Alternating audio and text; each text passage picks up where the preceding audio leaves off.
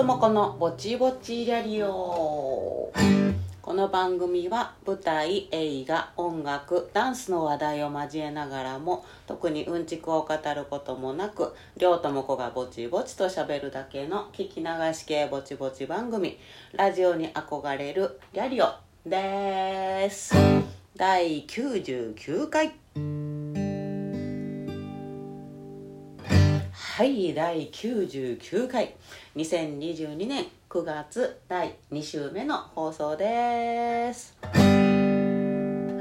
99回。すごい響きですね。あっとヒットツあっとヒットツって感じですね。えー、来週はついに100回を迎えますよ。はい。まだまだあのメール募集してますのでね。えっ、とそうね。これが流れてからえっ、と土曜日に配信がこれをしてえー、そうね。その次の週半ばぐらいまで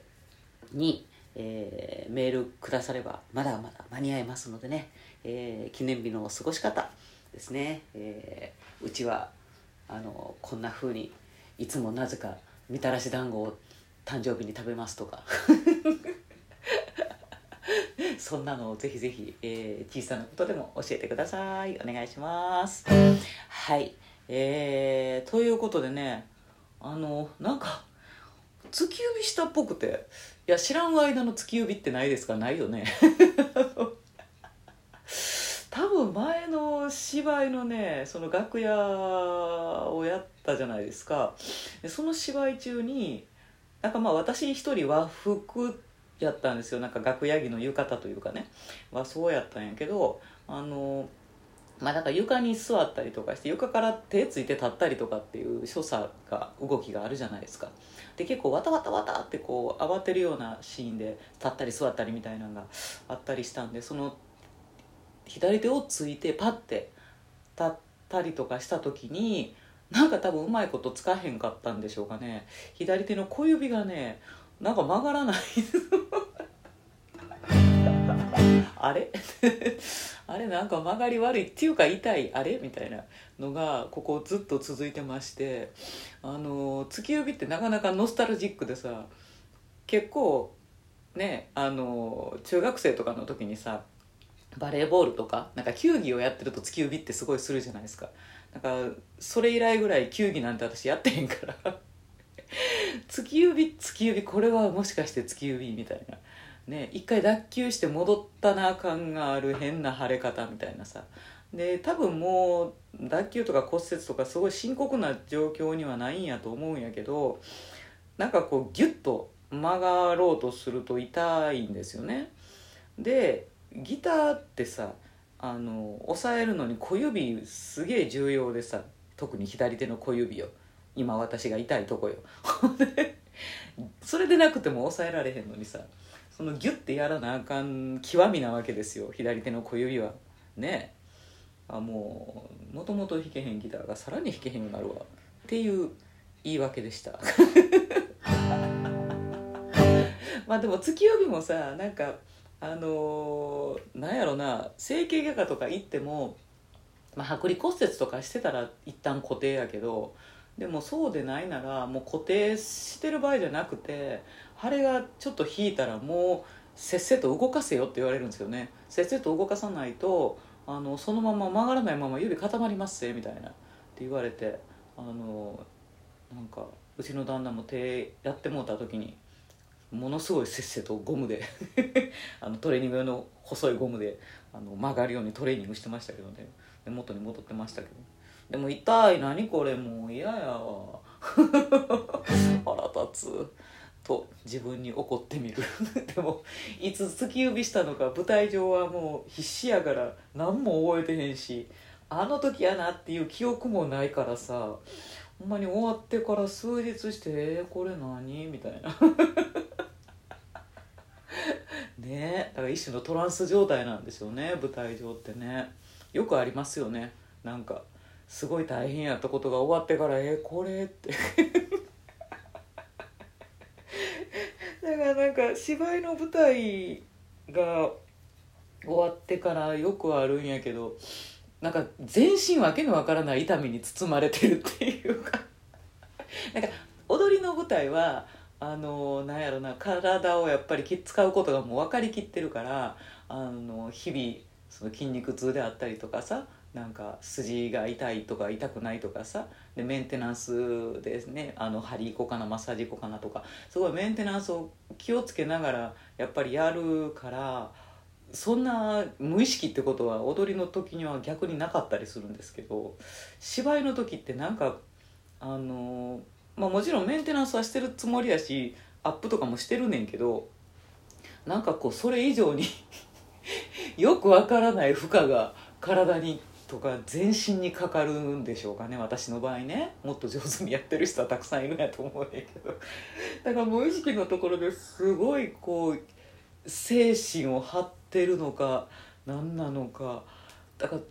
よくわからない全身の痛みみたいなのがこう 1週間後ぐらいに感じるわけですよ。その時わからんくて。で疲れてるということすらも感じないぐらい疲れていたりするからあのようやくああ私疲れてるんやなって気づくのが1週間後みたいな。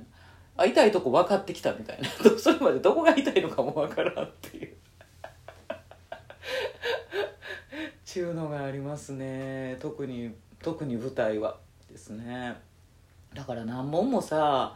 舞台のさ稽古しながら本番してみたいなさめっちゃ売れてる俳優さんたちとかってすごいなと思う。どうやって自分のその体と精神を持っていってんのかなと思う。私も一本終わってえっ、ー、と次の一本を考え始めるっていうことしかやっぱりできへんからね。凡人なんで。だほんまクロスフェードして何かをやるっていうことは本当に向いてへんねんなと思って。いや尊敬します。あのね故にやっぱり故に売れてはるというか。故にそういう人たちはそうやってどんどん仕事をやってはるんやろうなっていうなんか天才というかね才のある人たちと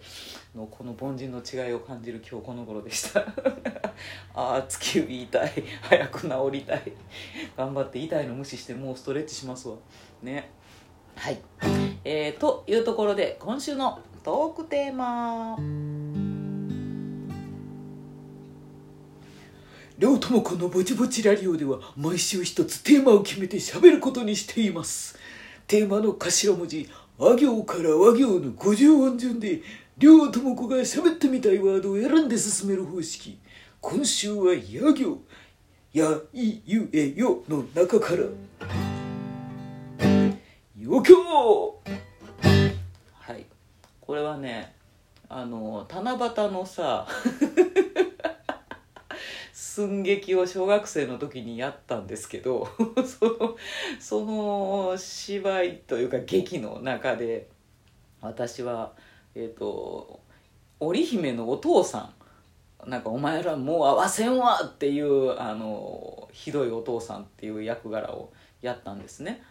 のお父さんの時の私でした こんな役作りやった気がすると思って いやそのあの七夕の寸劇もさなんか全校生徒の前で体育館で私小学校の時に小学生の時に小学5年生やったかなやったんやけどなんか七夕委員みたいななってもうて。で先生がなんか七夕の劇やるみたいなことを言われて。はあみたいなんであじゃあなんか台本書きますわ言うて私が小学生5年ながらに あの七夕の文献を 本とかをいろいろ調べながら脚本にしてやねでそれであのメンバーを集めて「あの劇やる人?」みたいなんで七夕委員会はそういう委員会ではないのに「はい劇やる人?」みたいなんであの募って 織姫に彦星とかキャスティングをしてやね。ただしあのそのお父さんの役なんて誰もやりたがらないわけですよ。みんな織姫彦星ぐらいギリギリやってくれるけど。だからもうお父さんお父さんやる人おらんなと思って「はいじゃあ私やります」って言って自分でやって。なんか変なガウン着て出てきて「お前たち!」とか言って。大盛況でしたけどね。以来私のあだ名がお父さんになってしまったりしましたけどね。今でも私のことお父さんって呼ぶ子がいます。小学生の同級生で。はい。のお父さんでした。えーそうね余興。まあその七夕の寸劇じゃないですけど余興というものにねあの命を懸けてきた人生かもしれません。ね余興は大事でしょう。とあの多分ショービジネスの仕事をしているあの役者たちというかねダンサーたちというかあのミュージシャンもやけどみんなねめっちゃそう思ってると思いますよ。余興こそ命っていうか余興の目的っていうのはさ人に楽しんでもらうためやから適当なことはできんわけですよ。人というのはね意外とねちゃんとやらないと楽しんでくれないですからっていうことをよくよく分かっているのであのなんかこんな感じで時間潰せばいいでしょっていうような見せ物は悪なんですよね。だから余興といえどもあのボランティアといえどもギャラが発生しなくてもそこで余興を楽しませてくださいっていうオーダーが来てるんやったら分かりましたって。全身全霊を持って楽しませに参りますと。という精神でいくので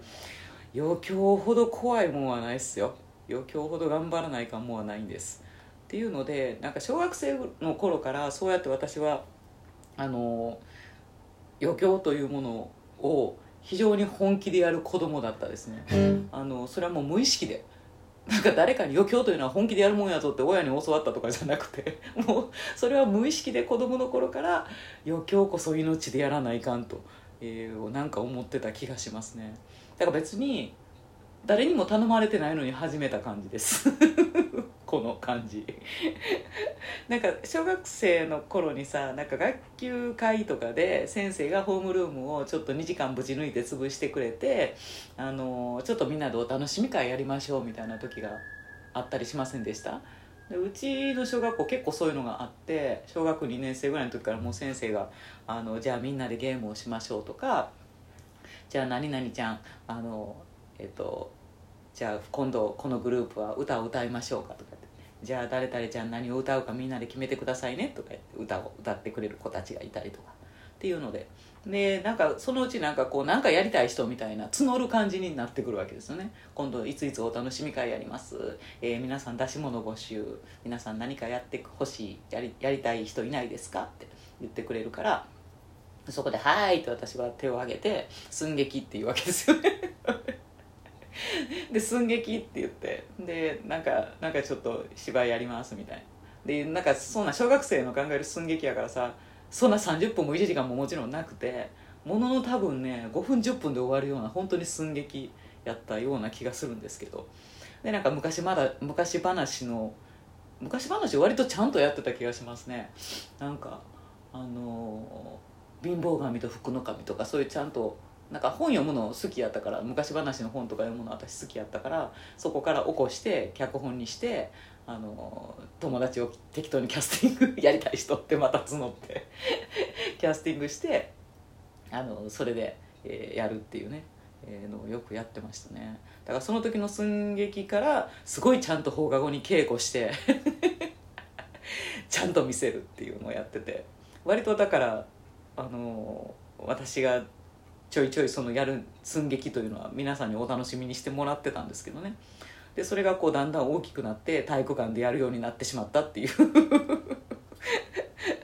まあちょっと変わった子やったんでしょうね。っていうのがありましたね。そう。だからなんかこう簡単にできることではなくてちゃんと稽古してみせるみたいなね。っていうことがその頃から始まってた気がしますね。で最近まあ大人になって余興って言われるとパッと浮かぶんはまあ結婚式とかね呼ばれてあの余興をちょっとやってもらえませんか？みたいなね。って言われたりとかしますよね。だからまあ同級生高校の同級生とかも私がこういうあの外向きの仕事をやってるっていうのを知ってるのであのちょっと「りょうさん一曲歌ってくれん」とか言って言ってくれたりとかして歌ったりとかするんですけどもう歌うのもさなんかミーシャとか歌ったことあったけど めっちゃ練習しましたけどね。なんか友達がピアノ弾いてくれて私がミーシャの「包み込むように」を歌うっていうのがねあのやったりとかしましたけどね。めちゃめちゃ練習しましたねその友達とね。ほんであのそこの間も兄貴の結婚式に出席をしたんですけど普通あんまりね親族って出し物をしなかったりするんですけどね。お友達がねしてくれはったりするから。なんやけどお兄がなんかうち夫もねミュージシャンやからあの2人でなんかやってくれんかなみたいな話になって「やるやる!」って言って。で夫と私であの愛しのエリーをあの夫がねギター弾いて私は歌ってっていうふうにやりましたけどね。なかなかあのそれもちゃんとスタジオ入って練習しましたよ。適当にはやらないですよ。ですね。だけど一回さなんかあの友達の結婚式にお呼ばれして行ったんやけどあのねなんかそのご夫婦が2人とも劇団四季出身の人やったんですよ。だから客席客席 あのお呼ばれしてるご招待者の中にもあの劇団四季の人が56人いはったんかな。ほんでその人らがやっぱり余興であの歌を歌うっていうのを頼まれてはってやってはったんやけどもうね劇団四季56人寄るとねもうね大人げない大人げないとか言って誰か一人がバーンとかピアノ弾いてさ「ライオンキング」のさサークル・オブ・ライフをさ「ガークル・オブ・ライ」ってもうめっちゃめっちゃあの40層ぐらいでさハモってさガーって生歌でやるのマイクも立てずにさもうさ。もうそらすごいんやけどもう君ら大人げないわと思った いや別に嫌いじゃないよ。すごかったんやけどすごかったんやけどもうなんか「分かった分かった」みたいな。感じやってちょっとな一人で何ともあの分かった分かったと思いながらあの爆笑してましたけど爆笑とかしたらあかんけど。なんかね そのバランス難しいなみたいな感じがしましたね。はい。人の結婚式だとついついそんな感じで。でなんかさ人の結婚式そういう感じねんけど自分の結婚式やとあのーそのショービジネスの仕事してる人間たちが自分が新郎新婦の立場になるとちょっともうどうしていいかわからへんみたいな。感じがあって結婚式全体が余興になりがちっていうのをよく目にします。もうなんか高砂におるその2人自体がもうなんか余興みたいになってもうて どうしていいかわからんのですよね。式全体がもう余興ですわ。だから自分の結婚式の私の結婚式の時もやっぱり夫もあのライブしまくってたというか式の間中ライブしてるみたいな感じやっていろんなお友達と入れ替わり立ち替わりあの夫はずっとギター弾いたり歌ったりしてていろんな友達を入れ替えながらライブしててで私も なぜかウェディングドレス着て最後に歌うっていう「お前アンモロな見えるか」みたいなっていう状況になっててさなんかもうさじっとしてられないね。だからもうみんなプロの人たちが次から次へと余興をして自分たちもするみたいな、えー、ただの大ライブ会場みたいになって思ってさ。ほんで、えー、だからそんな中私の結婚式の時には鳥のご挨拶。まあ、鳥のご挨拶はもう式というね形上うちのお父さんがご挨拶をするってことになったわけなんですけどでもうちのお父さん最後にじゃあ俺も歌おうかなって言い出して。なんか普通に挨拶読むのもなってうちのお父さんもずっと歌をねやってる人なのであの民謡とか上手なんですよ。だから民謡じゃあ挨拶代わりになんか俺も歌うって言ってくれて。でも順番上鳥になってしまうわけじゃないですか。ガンガンにプロのライブが続いた後に最後に自分っていうのがお父さん死ぬほど緊張して。見たことないぐらい具合悪そうになっとって本当気の毒やったけど。でもすっごいあの立派に歌ってくれましたけどね。すごかったですけどね。いや最高の余興でしたよね。いやもう本当に。でもあのそうね。だから友達のそのダンサー役者ダンサーというか面白ダンサーみたいなあの男の人がいるんですけど。でその人も自分の結婚式の時にあの、まあ、おバカダンスというジャンルをねやってるあの人なんですけどその人が自分の結婚式にあの新郎新婦登場私その時司会やったんですよ。頼まれて司会やっとって。なんやけどその人もついに自分がウェディングドレス着て男の人やで。男の人ねんけど自分もウェディングドレスを着て出てきて新婦。新婦。新婦新婦何言うてるか分からへんな。あの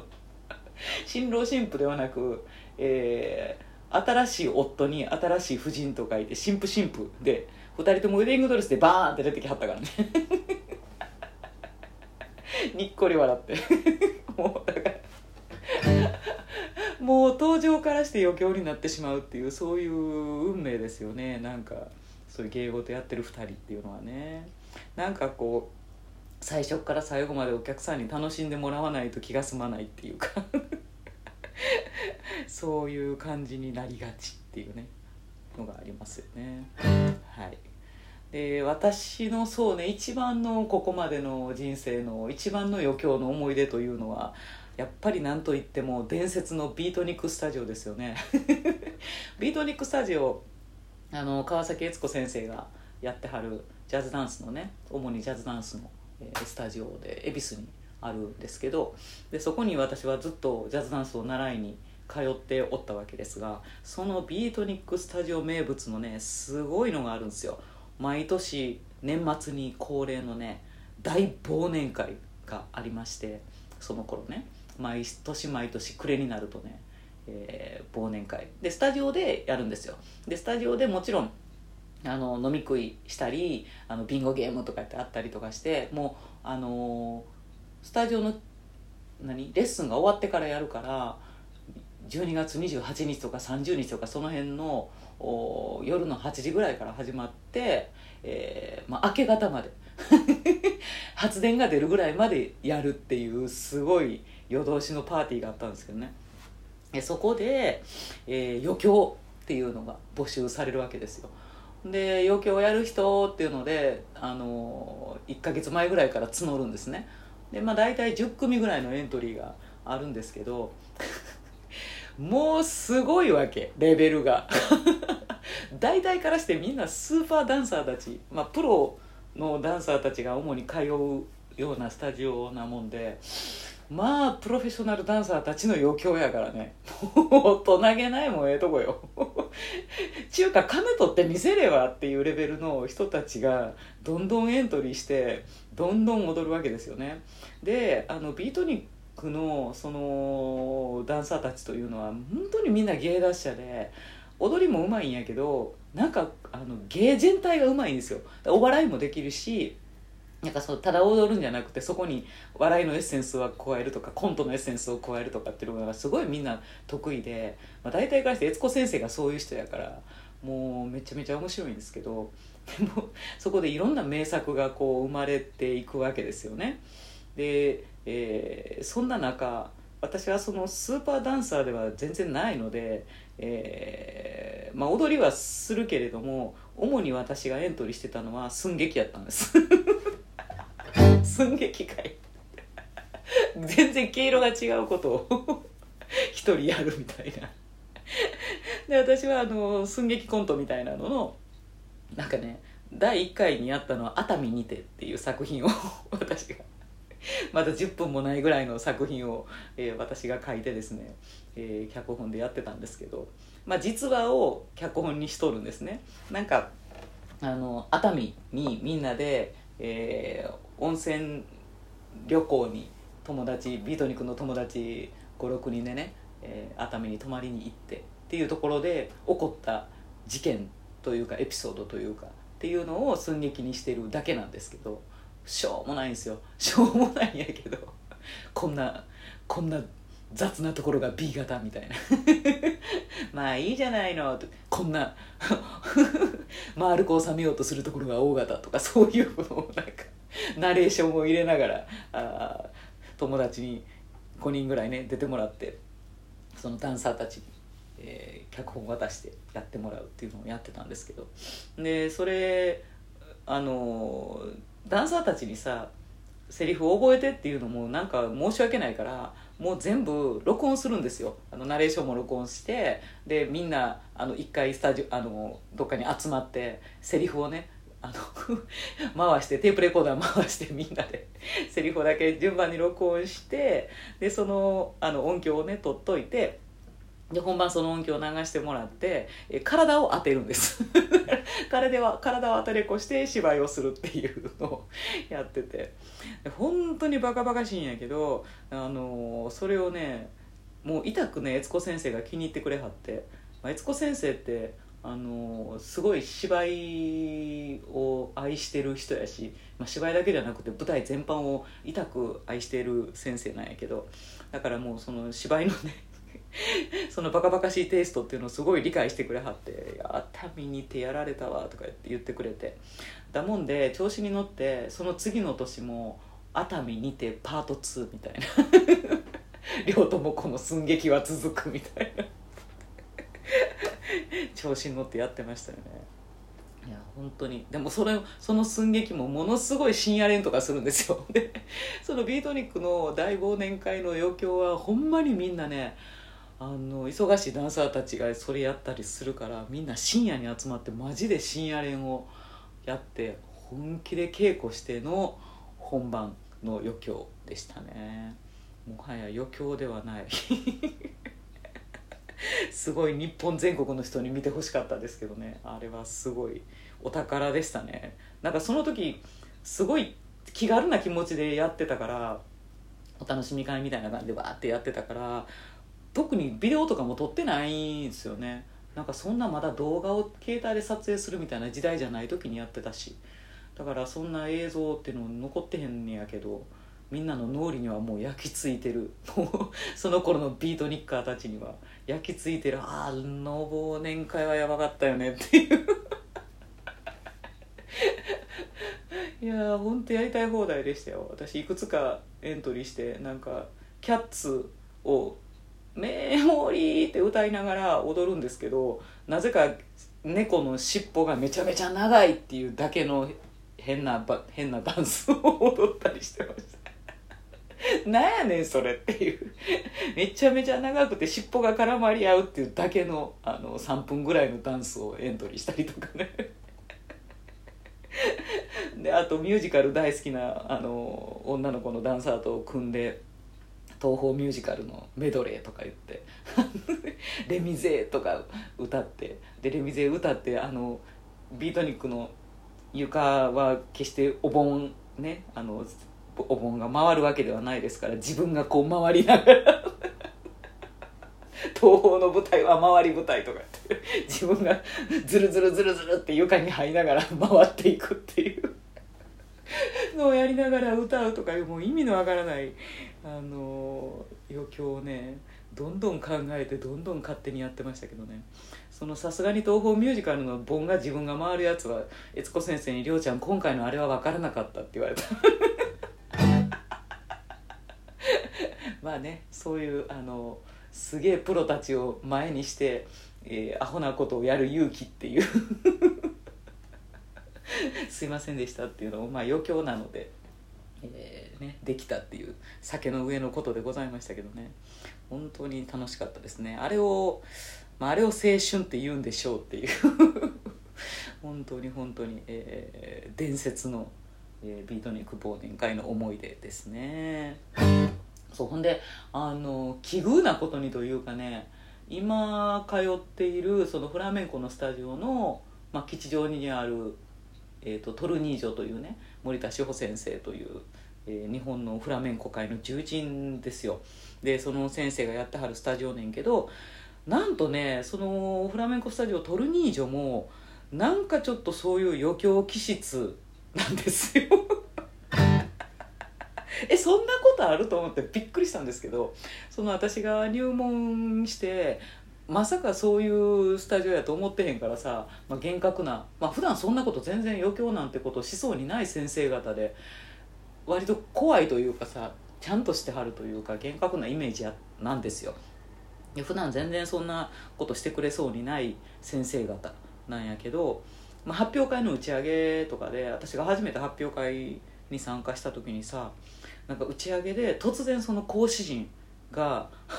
先生方が森田志保先生含め突然余興をしてくれるんですよね。でフラメンコと全然関係ない余興で安室奈美恵になるとか 大真面目に。安室奈美恵だからちゃんとそれがステージングされてるわけですよ。めっちゃだから先生たちも練習したり 音楽編集したりしてやってるんですよ。だからビートニックのな流れと全く同じ感じなんですよ。でなんか安室の時もあったしなんか先生全員がフレディ・マーキュリーになって あーって「ウィーアザ」ってやってる。えー？みたいな。のがあって「ここも?」みたいな。一人そんな意味も含めて爆笑してましたけどね。やったと思って。いやまさかここでもその風に出会えるとは思ってなかったと思って。だからそれを大真面目に稽古して練習して衣装を揃えてさ先生たちめっちゃくちゃ忙しい発表会の時にですよ。その先生たちはそれを発表会終わった後に打ち上げで生徒の前で先生たちはやってみせるのがそこまでが仕事みたいな。っていう感じになってて。寝る間も惜しんでその準備先生らがしてはってさ。いやーすげえなと思って。なんかそんなあのね、えー余興に命を懸ける星回りにどうやら私はいるようです、えー誠に幸せなことでございます、ね、余興というのは手を抜こうと思えばいくらでも抜けるしやらないだって別にいいのよっていう世界なわけですよ。しゃあねんけどそこをあえてやりますって言って命を懸けるっていう。そのねあのね無駄とも思われそうなエネルギー使いというところが私は大好きですね。はい。これからも、えーそこまでせんでもっていうところに命を懸けていきたいと思いますね。最近ね疲れがちな年になってきましたけれども。その始めた頃のその楽しませたいというね、えーそれだけの気持ちというのはやっぱり忘れてはいけない感じがしますね。なんか今これを喋れてよかったですね逆にね。はい。思い出しました。また。あの頃の。あの頃の無駄遣いなんじゃねえのと思えるようなあのエネルギーを。もう一回私、えー思い出せて幸せです。はい、えー皆さんも余興の思い出などなどありましたらねぜひまた教えてください。はい。ということで次回ついに100回を迎えますのではい募集しておりますよ、えー、私の記念日の過ごし方というところねぜひぜひ教えてくださいね、えー、ツイッターではりょうともこ BBRR でつぶやいていただけたら嬉しいです、えー、告知。タイガースキャストですね。久しぶりにちょっと出演させていただきました。えっ、ー、とね1ヶ月空いてしまいましたのでね、えー、第474回に出演をしています。そしてなんとなんとタイガースキャストの、えー、とトークライブというのをね、えー毎年恒例というかやってらっしゃるんですけどあの大阪のね、えー梅田のラテラルという会場を取って、えーちゃんとねトークライブをねなさるんでございますよ。でなんとその10月に、えー梅田ラテラルでやるライブにですねトークゲストが来てくれはるということでななななんと阪神タイガースの元投手の井川圭選手元選手大リーガーですよが来てくださるとのことでございます。ぜひね、えー現地、まあ、チケットも発売しますし配信もあるようなので私はね残念ながらちょっと出演することはできないんですけれどもぜひぜひ現地に行ける方、えー配信ご覧になれる方、えーご覧になってくださいませ。私も配信でぜひ、えー見たいと思っております。そして、えー私が出演をします芝居ですね。劇団ドラさんのラボ企画というものですね、えー安倍工房作「黒い喜劇友達」という名作をまた上演させていただきます。10月の26日から30日ということでございます。上板橋にありますドラさんのアトリエで、えー上演しますのでぜひぜひ、えーお越しください。よろしくお願いいたします。それでは皆様良い1週間をお過ごしください。両友子でした。